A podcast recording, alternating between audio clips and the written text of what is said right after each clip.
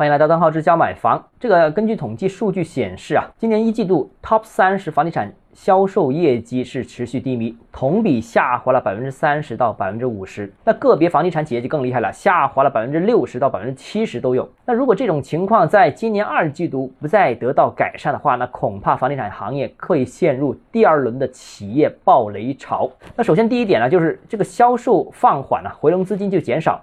那原来有债务问题的房地产企业，资金肯定会更加紧张、更加严重，债务违约的情况呢也会随之加深。第二个呢，就是原来资金相对宽松的央企啊、国企啊，那可能也面临着资金压力。以前它没问题的，现在销售放缓了，它也有压力。他们有压力呢，倒不至于倒下，但是这批央企、国企是目前房地产行业当中的白马骑士，他们出手可以缓解有问题房地产企业的债务压力。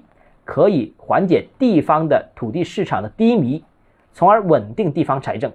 他们出手可以稳住整个房地产行业的规模，维持上下游行业，啊，为经济复苏注入动力。但如果这些央企国企也遇到了资金压力，那结果是什么呢？他们势必会放缓对那些有问题房地产企业的收购速度，放缓买入地方政府新推的一些土地。使得部分本来有机会获救的房地产企业也会陷入这个违约的这个深渊，也使得地方的一些经济和收入来源大大减少。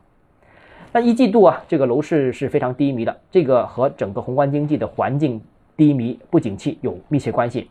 而二季度刚刚开始，我们看到啊，四月份已经基本上过去了，那楼市就遇到了很多地方呃疫情的防控啊所造成的一些影响。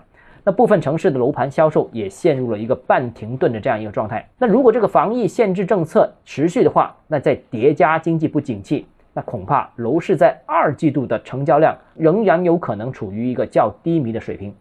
那如果楼市再持续半年的低迷，那我相信很可能会再出现一批暴雷的房地产企业，那最终对金融系统、对经济都会产生较大的负面冲击。那所以我还是呼吁。呃，尽快出台一些稳定楼市的相关政策。好了，今天节目到这里啊。如果你个人购房有其他疑问，想跟我交流的话，欢迎私信我，或者添加我个人微信，账号是教买房六个字拼音首字母小写，这个微信号就是微信 d h e z j m f。我们明天见。